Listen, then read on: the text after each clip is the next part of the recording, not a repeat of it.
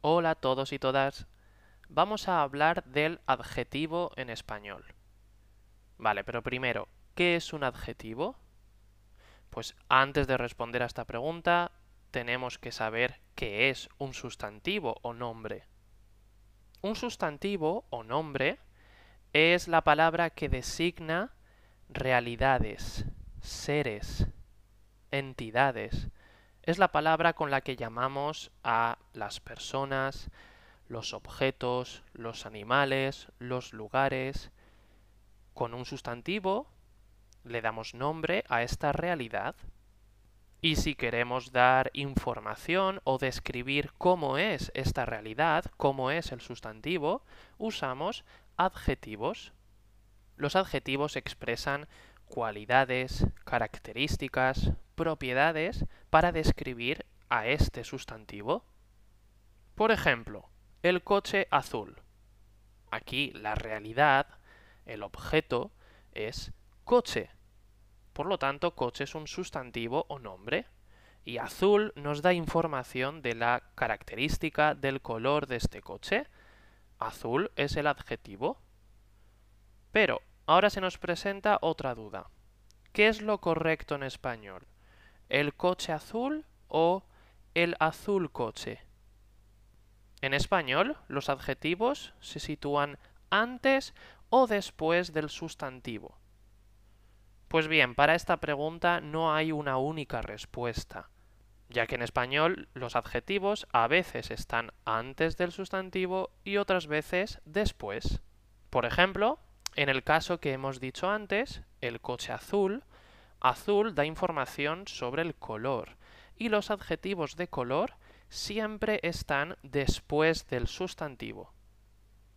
Y pasa exactamente lo mismo con los adjetivos que expresan forma, por ejemplo, una mesa redonda, los adjetivos que expresan estado, por ejemplo, un teléfono roto, los adjetivos que expresan la tipología, por ejemplo, un ordenador portátil, al igual que ocurre con los adjetivos que expresan procedencia, por ejemplo, música española.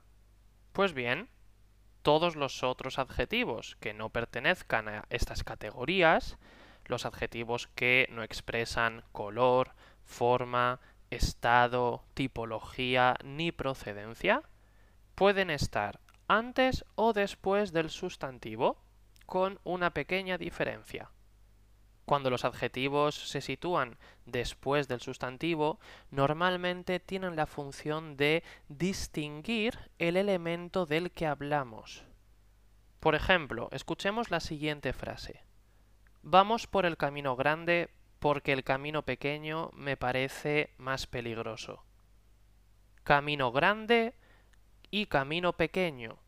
Grande y pequeño, los adjetivos están en este caso después del sustantivo camino, porque tienen la función de distinguir, ya que tenemos dos caminos. En cambio, escuchemos ahora esta frase. El pequeño camino que lleva hasta la montaña es precioso. En este caso, el adjetivo pequeño se encuentra antes del sustantivo camino, ya que en este caso no tiene la función de distinguir. Aquí no tenemos dos caminos y no necesitamos diferenciar. En este caso, el adjetivo únicamente está destacando una cualidad del camino y los adjetivos que aceptan esta posición anterior normalmente son adjetivos que tienen un significado relativo. ¿Qué significa esto? Significa que la característica que expresan depende de con qué la comparemos. Por ejemplo, algo puede ser grande o pequeño, rápido o lento, bonito o feo, fuerte o débil, largo o corto, cercano o lejano, dependiendo de con qué lo comparemos.